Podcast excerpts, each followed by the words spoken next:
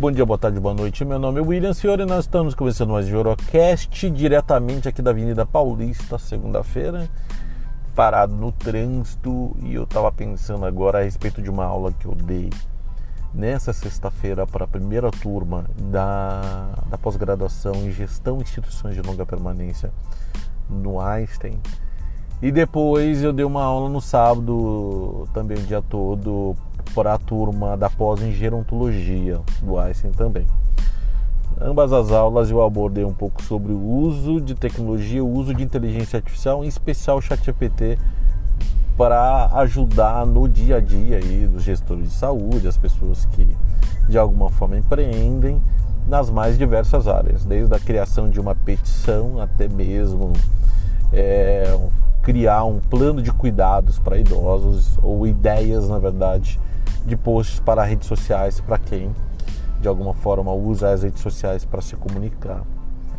E eu percebo que esse é um tema que ele está muito na mídia, muito na TV, muito gente falando besteira até, jornais, grande mídia, colocando medo nas pessoas e pouquíssimas pessoas de fato têm utilizado, tá? raras pessoas.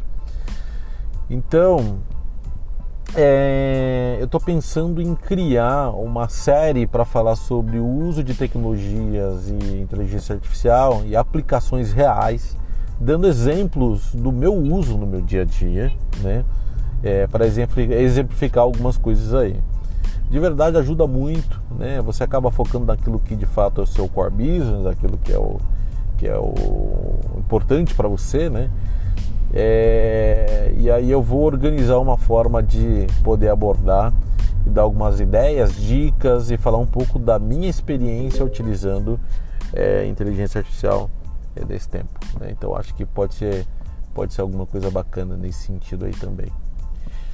Uma ótima semana, um ótimo dia e quem quiser me acompanhar no LinkedIn, ali eu estou fazendo uma série de textos sobre a, sobre a temática. Ontem mesmo eu coloquei um texto a, a respeito da utilização de inteligência artificial em diagnósticos e monitoramento de pacientes crônicos.